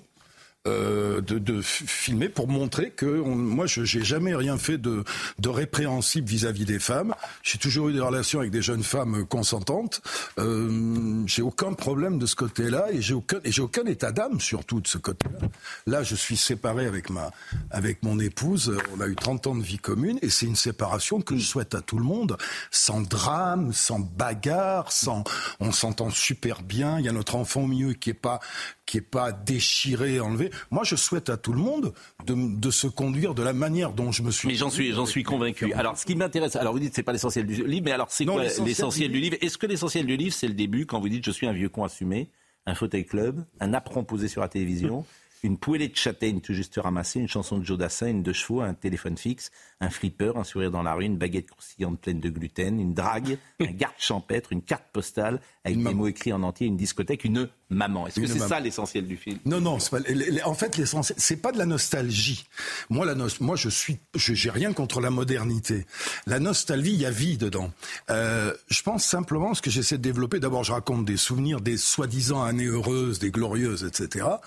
Mais je pense que il faudrait qu'on prenne quelques valeurs. C'est ce que j'entends autour de moi. Il faudrait qu'on prenne des valeurs d'avant pour mieux avancer maintenant. C'est tout sauf euh, regarder en arrière c'est une certaine forme de solidarité, de droiture, de respect. C'est un mélange très anachronique de liberté et d'autorité. Tu as connu les années 80 comme moi, on avait ce mélange de liberté, parce qu'on avait plus de liberté, il n'y avait pas les réseaux sociaux omniprésents, il n'y avait pas tout ça, et il y avait une autorité, il y avait, on respectait certaines choses. la police, aujourd'hui, on est obligé de constater qu'on a perdu toutes ces hmm. choses-là. Mais oui, mais Donc comment moi j'ai un œil d'observateur. Comment on fait? Comment on fait? Eh ben, il faut qu'il y ait des gens. Euh, le discours que j'ai moi, il ferait qu'on soit 10 000 à le tenir. Au lieu d'avoir des discours qui poussent à la haine, il faut pousser des discours à la réconciliation. Faut pousser, faut pousser des, faut avoir des discours qui prônent la solidarité. On se fout de ma gueule depuis des années quand je dis c'est que de l'amour. Bien sûr que oui.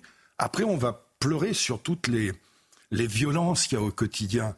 Mais l'amour, c'est la clé aussi. L'amour de la famille, l'amour des enfants, le respect des choses. Mm. Moi, ce que j'entends autour de moi, et attention, moi, je fais des galas. J'étais chez toi d'ailleurs à Nantes l'autre jour dans une des plus grosses boîtes de nuit de Nantes, s'appelle le Warhouse. Je ne vais pas faire de pub, mais mon public, c'est des mômes entre 15 et 25 ans. Je te jure. Et je parle avec eux et ils ont les mêmes désirs que mm. moi, vieux con. C'est-à-dire que eux aussi, ils voudraient un peu plus de liberté. Bah, ordre et sécurité, vous êtes sur le président de la République. C'est la rentrée, c'est ça. Hein? La rentrée, c'est ça politiquement. C'est la baya, c'est le harcèlement scolaire, c'est Lampedusa. La rentrée, c'est ça. c'est des mots. Faut faire. Ah bah, euh, ils sont allés chercher un gosse euh, dans une école, hein.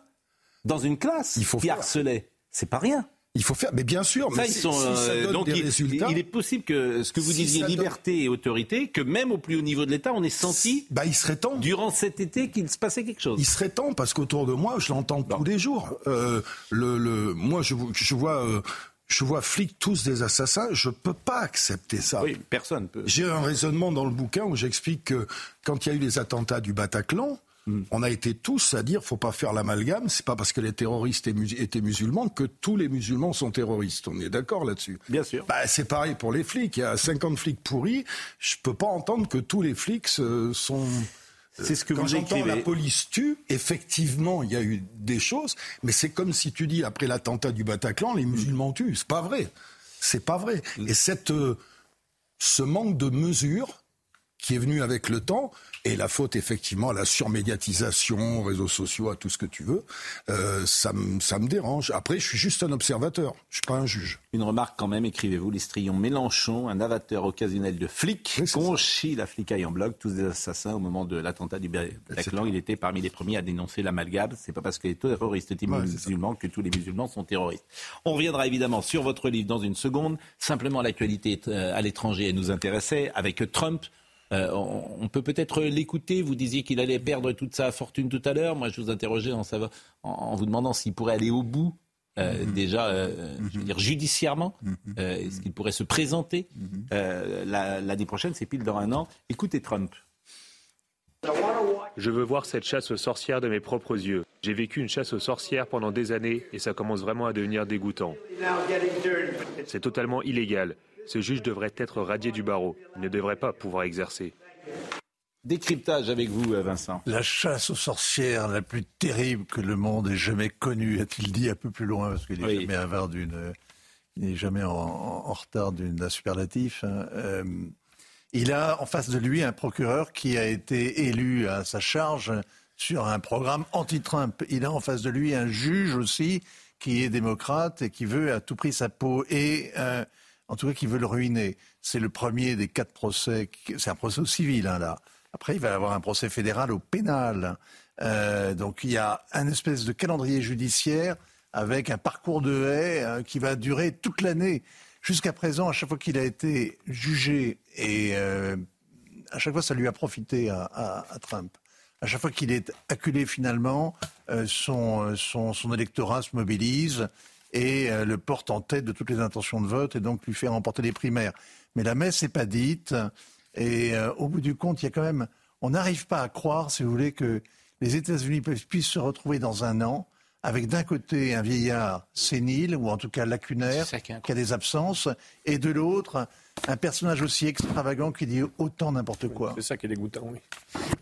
Dans un pays Mais qui jusqu'à présent, dans un pays qui jusqu'à présent, si vous voulez, euh, renouvelait sa classe politique d'une manière qui était spectaculaire. On se souvenait plus quand un type avait perdu une élection, Hmm. il disparaissait en général. Vous vous rappelez plus des, des- des candidats qui ont été battus euh, à part Hillary Clinton et encore Hmm. Hillary Clinton, elle aussi a disparu finalement. Euh, les uns, tous les candidats, il y avait une espèce de lessive permanente. Mondale était Et allé, là, par vous exemple, avez une espèce de piétinement démocratique aux États-Unis, dans une espèce de crispation avec deux pays qui vraiment se regardent en chien de faïence. Hmm. Et euh, le monde entier est au spectacle, est au, est au balcon. Et donc, moi, je suis vraiment infichu de vous faire. euh, Je crois que Mondale était allé euh, jusqu'à la finale présidentielle il avait disparu des écrans après, il me semble. euh. Oui, mais en général, les, En général, non, mais- celui qui était battu euh, disparaissait. Oui, exactement. Oui. Bon, Pour le contre-exemple, Euh, c'est Nixon. Comment? C'est plus le cas. Ça marche plus. Le Bon, euh, mais on est à un an, donc là, l'alternative, le, le- Ouais, le il camp, le, le camp démocrate, euh, il n'y aura pas de, de nouveaux représentants, quoi. il n'y aura pas de, de nouveaux candidats face à Biden, nous sommes euh, d'accord Vous avez vu l'état de Joe Biden Ah, Qui oui, vous dit qu'il ne fait pas un AVC dans les, dans les Ouais. semaines qui viennent, qui vous dit qu'il meurt, ça va être difficile de- qu'il se représente, mais, Déjà, autrement, s'il ne meurt euh, pas, c'est pas pas de de... 40 ans dont la mort, de- dont la mort surviendra un jour. C'est un personnage, c'est un homme usé, dont l'âge est, c'est accablant. Quel âge il a vous, vous le regardez vraiment Mais bien sûr que je le regarde. Il, est- il a, il a des moments d'absence réels, visibles, évidentes. Euh, personne ne peut imaginer qu'il tienne 4 ans de plus sous la pression du, du pouvoir.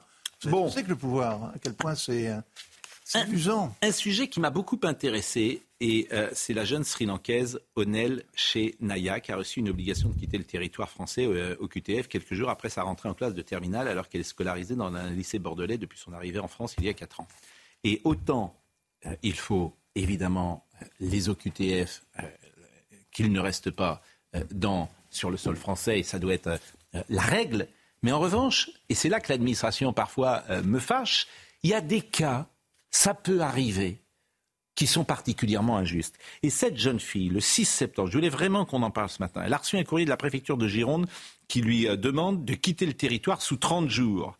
Elle est originaire du Sri Lanka, elle est arrivée en France en 2019 après que son père a été menacé de, mort. Elle a intégré une classe pour élèves allophones dans le but d'apprendre le français. Elle vient d'avoir 18 ans, elle parle mieux le français que nous. Elle est non, Elle a eu mais 15 elle, est- elle a eu 15 au français. C'est une jeune femme, une jeune fille extraordinaire en fait. Vous C'est une exception à la règle. Mais vous avez remarqué, il n'y a plus de règle. Bon, mais la préfecture n'a pas répondu favorable à sa, à sa demande. Et c'est un cas humain, et cette jeune fille, tous ses profs sont mobilisés. Et ben moi, je voulais en parler ce matin, et je suis sûr qu'elle va rester sur le sol français, parce que Gabriel Attal, qui est un homme de cœur, euh, Elle a et- fait et- quoi? Comment? Elle a fait appel de son OQTF. Bien sûr, mais évidemment, regardez le sujet de Jérôme Rampenou, parce qu'on voit bien que parfois l'administration, elle te broie. Et parfois, il faut, aider. Et si la médiatisation peut, servir à quelque chose, ben pour cette euh, jeune femme, Onel chez Naya, eh bien, euh, au moins que la médiatisation sert à quelque chose. Je voudrais qu'on voit le sujet de Jérôme Rampenou. Chenaya est arrivée en France il y a presque 4 ans. Elle ne parlait pas du tout la langue. Depuis, cette lycéenne a obtenu son bac de français avec une moyenne de 15 sur 20. Pourtant, elle vient d'avoir 18 ans et a reçu une obligation de quitter le territoire français. Un coup dur pour cette élève studieuse. Quand j'ai vu les raisons, j'étais, j'avais, j'arriverais pas à comprendre intégration, stabilité, euh, de retourner dans mon pays et que j'ai aucun problème. Ça, ça m'a pris par surprise parce que j'ai vraiment croyé que peut-être j'aurais avoir le titre de séjour. Pour ces professeurs qui lui ont appris le français et les parents d'élèves, cette situation est insupportable. Une fois qu'elle est euh, bien intégrée et en cours d'intégration définitive, euh, eh bien on la désintègre quoi. Donc là, si vous voulez, c'est quand même un peu dur d'accepter ça quoi c'est même cruel et relativement barbare. Le droit à l'éducation, il est là précisément pour que les jeunes puissent s'insérer. Donc il y a aussi une, une, sorte d'inversion des, des, valeurs euh, qui, pose, euh, qui pose un certain nombre de problèmes. Tous les camarades de chez Naya la soutiennent dans ses démarches et avec son avocat, elle a déposé un recours. Ont donné un mois pour quitter le territoire, mais vu que là on a fait un recours, ça bloque l'OQTF. Et là on essaie de faire tout ce qui, tout ce qui est possible parce que je veux vraiment montrer à la préfecture et à la France que, que je veux vraiment rester. Le préfet de Nouvelle-Aquitaine s'est engagé à étudier le dossier des réceptions de son recours. Chez Naya, elle, essaye de se concentrer sur ses études et son bac. Son rêve est de devenir vétérinaire en France. Le préfet peut, dès aujourd'hui, la loi lui autorise, accorder un titre de séjour. Et j'espère que la médiatisation le permettra. On est tous d'accord. Parce que personne le fera, oui.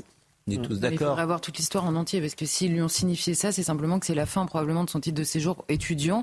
Et par ailleurs, j'ajoute que vous êtes obligé d'avoir une règle commune, en effet, Bien sûr. et qu'il y a énormément de jeunes dans le monde qui seraient capables d'être à sa place en réalité, qui, ont, Et qui sont pleins de bonne volonté, qui peuvent étudier. Et Donc vous avez nécessairement une règle en fait qui s'applique. Donc elle a reçu ce courrier, et moi j'aimerais bien savoir dans le détail. Mais dans, mais dans le détail, comment- elle n'a pas de justification de, de- Voilà. d'argent. Donc- c'est tout. Donc c'est pour ça que. C'est pas, c'est- ça peut Bah pas si. être que ça. Bah si. Bah, Euh, c'est-à-dire bon, que alors, quand. si vous avez lu, lu- lu le dossier, moi je l'ai pas lu. Donc Bah, pas, euh, euh, j'ai- j'ai- c'est en tout cas le motif qui a Moi, été avancé. Elle n'a pas de ressources. automatique et que ça va être étudié Comme elle a derrière. 18 ans qu'elle a maintenant, elle, n'a pas de ressources. Quand elle était mineure, c'était différent. Elle est devenue majeure et elle n'a pas de ressources. Donc, euh, quelqu'un qui n'a pas de ressources, de 18 ans, qui est en situation régulière, est renvoyé.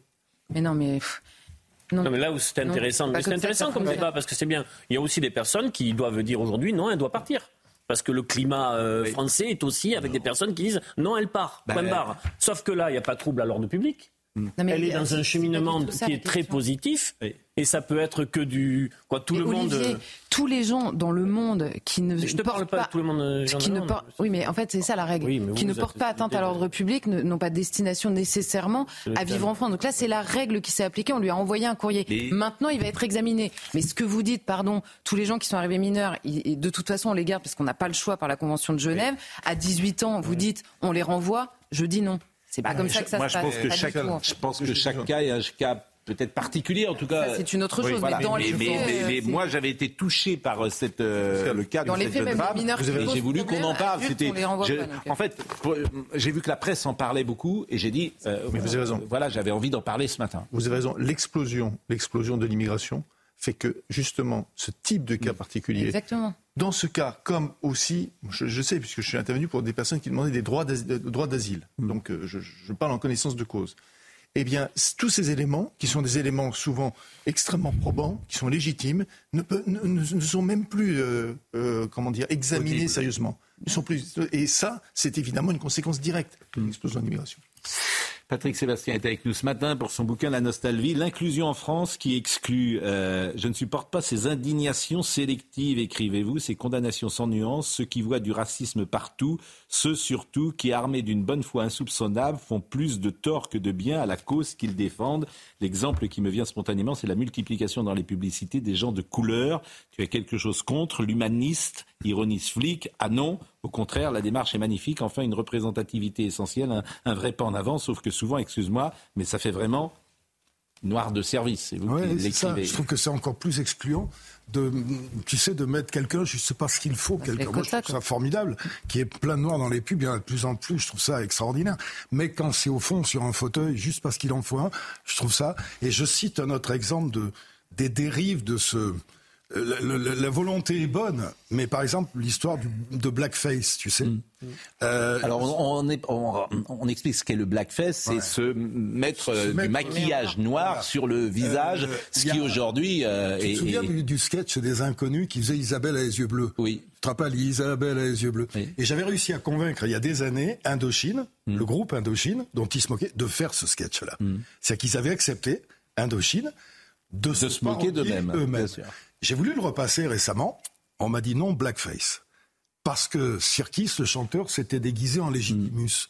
Un, un tout petit peu. Je vois pas en quoi. On m'a interdit, on m'a dit non, non, euh, ça ne passera pas blackface. Je vois pas en quoi ça, ça renforce le racisme. Je, je comprends pas. Tu vois Et c'est ces espèces. parce qu'on a peur euh, de la, loin, on a peur de la réaction. avis, sont contre-productives. Voilà. Mais on a peur de la réaction. C'est-à-dire que si vous faites un blackface aujourd'hui, euh, il y a une réaction très forte, très violente, euh, parce que c'est considéré comme un acte raciste, et donc vous aurez. euh, Parce qu'il y a- je vois pas le. j'avais- J'ai de la même manière, j'avais un hommage qu'avait fait Moran à Ella Fitzgerald, Hmm. où c'était ma spécialité dans les émissions de déguiser les gens pour qu'ils ressemblent au max. C'était un magnifique hommage. Bon, on m'a dit pareil, blackface, vous ne faites pas ça. Hmm. Je vois pas ce que ça a d'infamant. Je comprends pas. Voilà. Et ça fait partie des choses que je trouve. euh, tous, les, tous ces intégrismes-là me dérangent. Tant que c'est dans la mesure, tout va bien. Je suis ravi. Tu vois, c'est l'histoire des pubs. Je suis ravi, moi, de voir plein de, plein de gens comme ça dans ces, dans ces pubs. Mais, mais après, c'est, euh, je te dis, si c'est pour mettre quelqu'un au fond juste parce qu'il le faut, ça me, je trouve ça plus excluant encore. Voilà, plus on- indigne. On, on est, on est, on est d'accord qu'aujourd'hui, on va vers une société où de plus en plus racisée. C'est-à-dire où la référence à la race est de plus en plus importante. Il y a par exemple 30 ans ou 40 ans, le deuxième personnage de l'État était noir et, et ça ne posait, et personne ne le voyait comme noir. Gaston Monerville, personne, président du Sénat, premier opposant à De Gaulle, personne ne le voyait ainsi. Si, les Noirs le voyaient Donc comme on ça. est aujourd'hui, personne ne le voyait ainsi. Si, si. Non, non. Bien sûr que si. Non, non. Vous vous trompez. les Antillais, les Antillais le voyaient comme ça. les quand Africains le voyaient comme ça. Non. Là, j'ai des témoignages quand je jouais au foot dans les années euh, 80. Euh, les Noirs sur le terrain étaient parfois pris à partie d'une manière qui était du foot, euh, là, pardon. pas du sport, qui était parfois moqueur, disons-le. Et il y avait euh, Non, je, je trouve que la racisation est de plus en plus importante. voilà, et, et de temps en temps, ça, euh, ils étaient en minorité. Tu avais un noir sur un, un terrain de football et ça pouvait mal se terminer parce qu'ils recevaient des insultes racistes. Alors pour le coup, là, l'invasion, c'est une américanisation de notre société. Oui. Oui, mais bon, oui. Bah, à plein. Euh, À plein de niveaux. Et c'est- Euh, C'est en ça que dans, dans, le, dans le bouquin, je te dis, je jette pas du tout la modernisation, euh, pas du tout, mais il y a certaines choses d'avant qui étaient plus mesurées, qui étaient euh, moins suspicieuses, que je trouve intéressantes si on pouvait les retrouver aujourd'hui. Voilà, Il y a beaucoup de choses que vous dites qui m'ont intéressé parce que vous, dans le livre, par exemple, autour du drame de l'accident de Pierre Palmade, j'ai beaucoup entendu parler de solitude, de miroir aux alouettes, des affres de la célébrité. Les avocats de sa défense mettent son dérapage sur le compte de son addiction, encore une fois victime avant d'être coupable, mais cette addiction a été choisie. La recherche des plaisirs extrêmes n'était pas une malédiction, elle a été voulue en toute connaissance de cause, sans aucune prise en compte des conséquences. Pour moi, malgré l'amitié que je lui porte, les circonstances ne sont pas atténuantes, elles sont aggravantes. Mais en même temps, ça fait réfléchir sur ce euh, ce que vous êtes vous d'ailleurs, euh, ces gens qui vont à la lumière. Ces gens Oui, qui c'est pas- veulent, ce qui n'est pas une démarche. je termine, Patrick. C'est pas une démarche classique de vouloir que les gens vous C'est vrai, mais applaudissent. j'ai pris ce cas-là parce que c'est comme dans, c'est dans tout ce qu'il y a aujourd'hui, d'ailleurs dans toutes les exactions et tout. Il faut arrêter de confondre les excuses avec les explications. C'est une explication à sa conduite, c'est pas une excuse. Il y a plein de gens aujourd'hui qui vont te donner comme excuse. On est devenu une société qui prend plus compte des coupables que des victimes. Moi, ça, ça m'embête par contre. Qu'on qu'on s'attache plus aux coupables qu'aux victimes, à trouver des circonstances. Les victimes, ça reste des victimes. Dans cette affaire, il y a des victimes. Pierre, c'est pas une victime dans cette affaire. La victime, c'est les gens qui ont chargé en face. J'aime beaucoup. Tu sais, on a partagé plein de choses. Mais là, qu'est-ce que tu veux que je te dise? Il y a des explications, la solitude, le miroir aux alouettes, effectivement. Euh, moi, j'ai eu des, des périodes d'excès que j'ai gommé volontairement. Je fais plus d'excès euh, du tout. Euh, J'essaie d'être C'est raisonnable. le whisky, vous Hein? Ouais, le whisky, vous en avez parlé souvent. Jusqu'à jusqu'à l'âge de 32 ans. Et puis un jour, comme ma maman m'avait dit, il faut arrêter quand les emmerdements dépassent le plaisir. Hmm. Donc je me suis arrêté. Et puis je pense aux autres. Je, je suis quelqu'un d'humaniste et d'altruiste. Euh, euh, sur scène, je, je, je, je, chante Allez boire un coup, etc. Mais je dis aux mômes, je profite de mon micro pour dire aux mômes, si vous avez envie de boire, vous avez piqué, mais ne conduisez jamais bourré. Ne prenez jamais le volant. Même, même pas bourré d'ailleurs. Vous êtes ne conduisez jamais. Euh, tout court? avec, Tout court. Euh, quoi, ne conduisez jamais dès que vous avez bu un verre. Ah oui. Je pense qu'aujourd'hui d'ailleurs. tu peux conduire en ayant bu un verre. Et puis il y a tous les mecs qui fument des pétards aussi, c'est pareil. Ça, que... ça, se voit pas, mais c'est ce, ce danger-là, il est réel. Hmm. Moi, j'ai eu plein de gens qui sont restés sur la route à cause de, de fous qui euh, qui étaient ou bourrés ou joutés. Euh, c'est dramatique, c'est terrible. Ma vie à Paris, ma vie à Paris, la nuit était incandescente, gaie, torride, de chez Castel à chez Michou, de l'aventure à l'Élysée Matignon, de l'Apocalypse à chez Denise. Alors Denise, ah effectivement, les, les, plus anciens peut-être s'en connaissent, euh, s'en souviennent, du Crazy Horse au Moulin Rouge, du quartier. je te rassure, les ah plus anciens s'en souviennent. Elle est en pleine forme. J'allais dire, elle, elle est en pleine forme, ma Denise. Mais euh, c'était un rendez-vous, euh, comment dire c'était un rendez-vous d'amis, souvent, j'ai bien compris. C'était des rendez-vous d'amis. J'ai eu la chance de connaître ces années 80. Mm. Et quand j'en parle au monde d'aujourd'hui, ils m'ouvrent des yeux comme ça. Il y avait une sécurité déjà. Moi, je, quand j'allais chez Michou, je garais ma bagnole euh, sur les trottoirs de Barbès, je savais que je la retrouverais. Aujourd'hui, je suis pas sûr. Hein. il y a, y a des quartiers. Euh, je sais qu'aujourd'hui, c'est la porte. C'est la porte. je sais qu'aujourd'hui. C'est Dumbledore qui arrive. C'est Harry Potter. Je sais qu'aujourd'hui, en traversant Paris, il y a des potes qui me disent T'arrêtes pas là, c'est dangereux. Bon, je termine ce que vous écrivez du quartier La Tapigale. À mon instar, les nuiteux célèbres s'autorisaient toutes les audaces. Les délires de Johnny, de Depardieu, de Leluron, de la bande à Coluche, de celle de Léotard, de celle de Boringer restaient secrets. Aucun portable espion pour les dénoncer. Heureusement, je bagnodais souvent avec mes potes et des copines en fin de nuit dans un bois de Boulogne festif et coloré bien plus pour le folklore que pour le sexe, pour la balade, pour la curiosité. L'ambiance était folle, ça riait, ça chantait, ça dansait.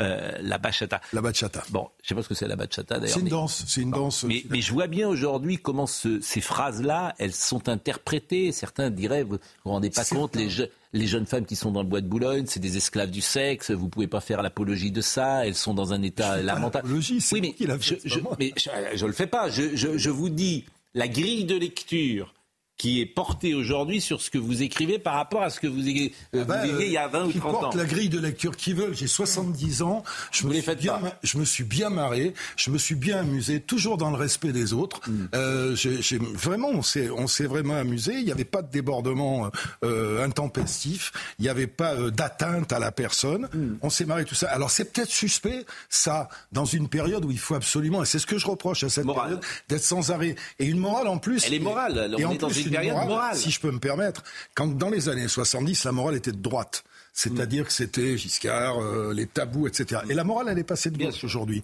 C'est-à-dire que c'est on vous interdit tout ce qui vous fait plaisir et on va vous imposer tout ce qui vous emmerde.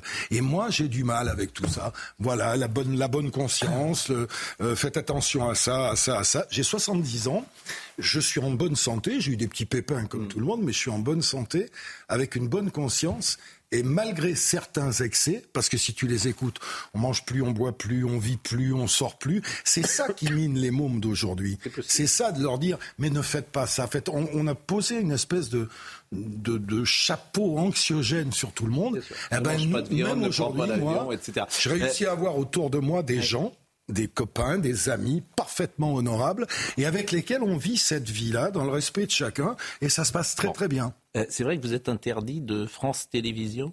Ah ben ça, ben, par contre là, j'entends personne. Quand été viré de la télé parce que j'étais un homme blanc de plus de 50 ans, j'ai entendu personne. Je suis un homme, c'est pas ma faute. Je suis blanc, c'est pas ma faute. Et j'ai plus de 50 ans, c'est pas ma faute. Et ce qu'il y a de pire aujourd'hui, c'est que le service public, c'est-à-dire ton pognon, le mien, la dame qui dirige a décidé de m'interdire, à demander à tous ces, tous les gens qui font des émissions de m'interdire. Euh, J'ai pas le droit. Mon attaché de presse s'appelle. Il voudrait bien, Anne-Elisabeth, elle voudrait bien m'inviter. Anne-Elisabeth Lemoyne. Elle a des, elle a des instructions. Donc c'est à vous Euh, il y a également Même l'émission euh, Léa Salamé. Si, vous voulez me prendre, ils n'ont pas le droit. Donc, euh, Et j'ai rien fait de répréhensible. J'ai pas tenu de propos que racistes, c'est vrai que votre, etc. votre livre, euh, l'émission qu'elle fait le samedi soir, aurait sans doute toute sa place. Vous êtes une personnalité, une Je figure. pense, que- je Euh, pense, vous pourriez être présent. Et il y a interdiction. Et ça Et fait- pourquoi Ça fait. Ah, il n'y a pas de raison, ça fait trois ans. Et même quand j'ai fait ma tournée du plus grand cabaret du monde, toi qui es journaliste, on a interdit aux journalistes de faire, de faire trois, de faire des reportages. Moi, je veux bien qu'on parle du métier de journaliste, se faire interdire. Et c'est les mêmes qui vont vous parler de liberté d'expression. Donc, je cherche pas à y aller. Je pense que s'ils m'invitent maintenant, j'irai pas parce que c'est trop tard, tu vois. Mais c'est quand même un truc étonnant. Si ils m'ont appelé, le service public, pour témoigner contre Hanouna dans le contre-enquête. C'est extraordinaire. Tout honte bu. C'est fabuleux. C'est c'est Bon, fabuleux. nous, nous avons un peu notre Thierry Leluron. C'est, c'est- non, mais Gauthier Lebret. Non, mais c'est- Il y a beaucoup de gens qui trouvent qu'il ressemble à Thierry c'est Leluron. fabuleux. Non, non, non, tu ressembles pas. Ah. Non, non. Non, mais c'est fabuleux, ça. Voilà. Mais ça passe. Ça passe. C'était ton moment. C'était ton moment. Raté. Parce que- Bon, c'est bien essayé, mais ça passe tout seul. J'ai oui, je sais, mais. Je voulais juste aller faire une promo comme ah, ont droit même des assassins, des, mecs. je vais quand même dire euh, votre programme parce que votre programme, euh, je dois l'avoir sous les yeux. Ça s'appelle Hommage et Ah oui, c'est dessert. nouveau spectacle. Voilà, c'est Hommage et dessert. Vous serez, expliquer en 30 euh, vous serez, Je sais. vous serez à Lyon avec euh, Décide. Eh bien oui, vous serez à la Casine d'Amnéville. Non, c'est un casino. Casino d'Amnéville, oui. Casino d'Anguin-les-Vins, Cagnes-sur-Mer. Parce que les premières choses, ce que vous avez fait au départ, c'était Ring Parade, quand les premières Ouais, fois où on vous a vu. Mais tu vois, le, le spectacle de la photo, c'est. Vous voulez pas me faire une petite imitation de quelqu'un Parce que l'autre jour, vous avez imité par exemple Ventura. Non, mais dans mon spectacle, ça Ouais. correspond à mon bouquin. Mm. À un moment, je fais dire à Gabin. Euh... Attends, faut que je réfléchisse. Ah oui, si j'avais une baguette magique, je perdrais pas une seule seconde. Je mettrais tous les cons sur orbite et je fabriquerais un nouveau monde. Eh, c'est pas mal. Tu fais dire ça. Non, parce que c'est un spectacle qui, qui- où je fais des, j'ai créé des chansons originales. À Nantes, le des 18, imitations, Et je rends hommage à mes potes et Oui. je leur raconte aux gens mon Coluche, mon Gainsbourg, mon Nougaro, parce que j'ai eu la chance, par bonheur. Et Bourville, c'est- faites-moi Bourville. Seul- alors j'ai pas connu ni Bourville ni Gabin, mais tous Ouais. les autres, de Funès, De Funès. Ventura, Ouais. tout ça. Vous voulez pas nous faire une petite imitation euh, de, de- de qui vous voulez? Qui vous avez envie d'imiter euh, Nougaro, moi, je- Nouga- Nougaro? Qui ça? Nougaro. Ah, Nougaro, oh non, c'est compliqué, mais euh, euh, comment dire? Quand j'ai des critiques acerbes contre moi, cela déclenche en moi un phénomène où s'entrechoquent sans douleur mes testicules. Prosaïquement, je m'en bats les couilles. Voilà. C'est, ça pourrait être Élégant. Franchement, on va encore être. euh, bon, on va encore se faire. euh, et il a mis des- Ventura l'autre jour, il a imité. Ouais, Ventura, parce que personne n'imite Ventura. Somaya, on est en retard. Coluche et de, de Funès. et tout ça. Ah, bah oui, mais Coluche, c'était. Bah, bien sûr, Coluche, de Finesse, Gainsbourg. Mais si j'étais encore imitateur et si je travaillais, Oui. je t'imiterais toi. Ah, Ah ouais, t'es beau à faire. Allez, une minute. Alors, qu'est-ce que vous feriez? Qu'est-ce que vous Non, feriez? je, je, je- je bosse pas, il faudrait que je bosse. faudrait Oui, que je mais alors- c'est et ça. alors, Non, vous- travail, mais tu es caricatural, oui. oui. C'est vrai, non, mais heureusement. ça dans la pensée, jamais. Mais comme j'ai une pensée nuancée, ça commence, ça commence, monsieur. Tu sais pourquoi c'est bien? Parce que tous les gens qui ont réussi dans la télévision, c'est tous des, on est tous des caricatures. Évidemment. Que ce soit Martin, sûr. Berne. Bon dimanche Et bienvenue chez nous. C'est mon ami. Comment tu fais Je dirais que c'est mon ami. C'est un artiste majuscule. Tu le fais bien. Fais Bon, non, moi, j'ai, non, bah, bah, mais moi, j'imite les imitateurs. C'est ça la vérité, comme beaucoup de gens d'ailleurs. C'est vous qui faites le Alors, boulot. On a créé les choses. Il imite très Bah, bien Serge Lama. Voilà, non, mais tu, tu imites l'imitateur. Ce qui est- Il y a plein de gens qui font ça. Simplement, t'en as 5, alors que vous, vous en avez 200. Donc, t'en imites un de temps en temps. Somaya Labidi, qui est inimitable et qui nous rappelle les titres du jour. Euh, Ce n'est pas un motif à panique générale, ce sont les mots d'Aurélien Rousseau concernant les punaises de lit. Interrogé au micro de France Inter, le ministre de la Santé a toutefois reconnu, je cite, que quand vous avez des punaises de lit, c'est l'enfer. La présence de ces insectes a été signalée ces dernières semaines dans des cinémas TGV, dans le métro parisien ou encore dans la zone d'attente de l'aéroport de Roissy. Au moins un mort et trois blessés en urgence relative dans l'incendie d'un immeuble du 9e arrondissement de Lyon. Euh, D'après la préfète, 29 personnes ont été prises en charge par les services de la ville. Le feu est circonscrit, mais 80 sapeurs-pompiers et une trentaine d'engins sont toujours mobilisés sur place. Et puis l'hommage national à Hélène Carrère d'Ancos, une cérémonie présidée par Emmanuel Macron, euh, se tiendra à 17h30 aux Invalides à Paris. Euh, l'historienne a été la première femme à la tête de l'Académie française, dont elle a été membre à partir de 1990, avant de devenir secrétaire perpétuelle de l'institution à partir de 1999. Patrick Sébastien était avec nous. Euh, je pense que maintenant vous êtes culte en fait. Je pense que les gens ont beaucoup, euh, les gens ont beaucoup d'affection pour vous parce que vous traversez. Mais si, parce que vous traversez nos vies depuis 40 ans. D'abord parce que vous avez beaucoup de talent, parce que vous avez fait des choses très euh, différentes, parce qu'aussi il y a des blessures que les gens connaissent et même plus que des blessures. Donc ils ont lié avec vous un, c'est vrai que quand je croise un lien particulier. C'est vrai quand je croise des gens, ils vous aiment parce que je m'en suis jamais aperçu à quel point on avait pénétré leur vie pendant euh, des années et des années. Et ça va de et c'est marrant parce que grâce aux chansons, mm. j'ai j'avais je me disais les, les mômes ils vont s'en foutre complètement, mais j'ai aussi. Et c'est génial les chansons.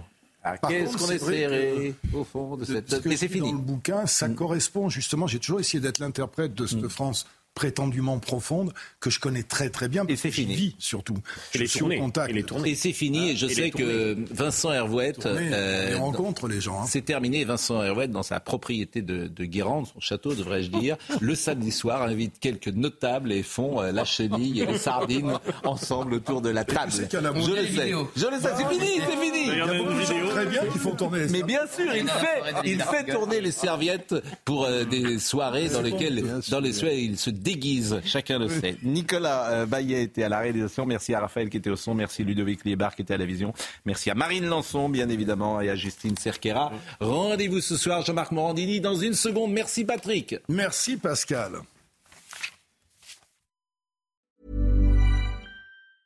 Mom deserves the best, and there's no better place to shop for Mother's Day than Whole Foods Market. They're your destination for unbeatable savings, from premium gifts to show-stopping flowers and irresistible desserts. Start by saving 33% with Prime on all body care and candles. Then get a 15-stem bunch of tulips for just $9.99 each with Prime. Round out Mom's menu with festive rosé, irresistible berry chantilly cake, and more special treats. Come celebrate Mother's Day at Whole Foods Market. When you make decisions for your company, you look for the no-brainers. If you have a lot of mailing to do, stamps.com is the ultimate no-brainer. Use the stamps.com mobile app to mail everything you need to keep your business running with up to 89% off USPS and UPS. Make the same no-brainer decision as over 1 million other businesses with stamps.com. Use code PROGRAM for a special offer. That's stamps.com, code PROGRAM.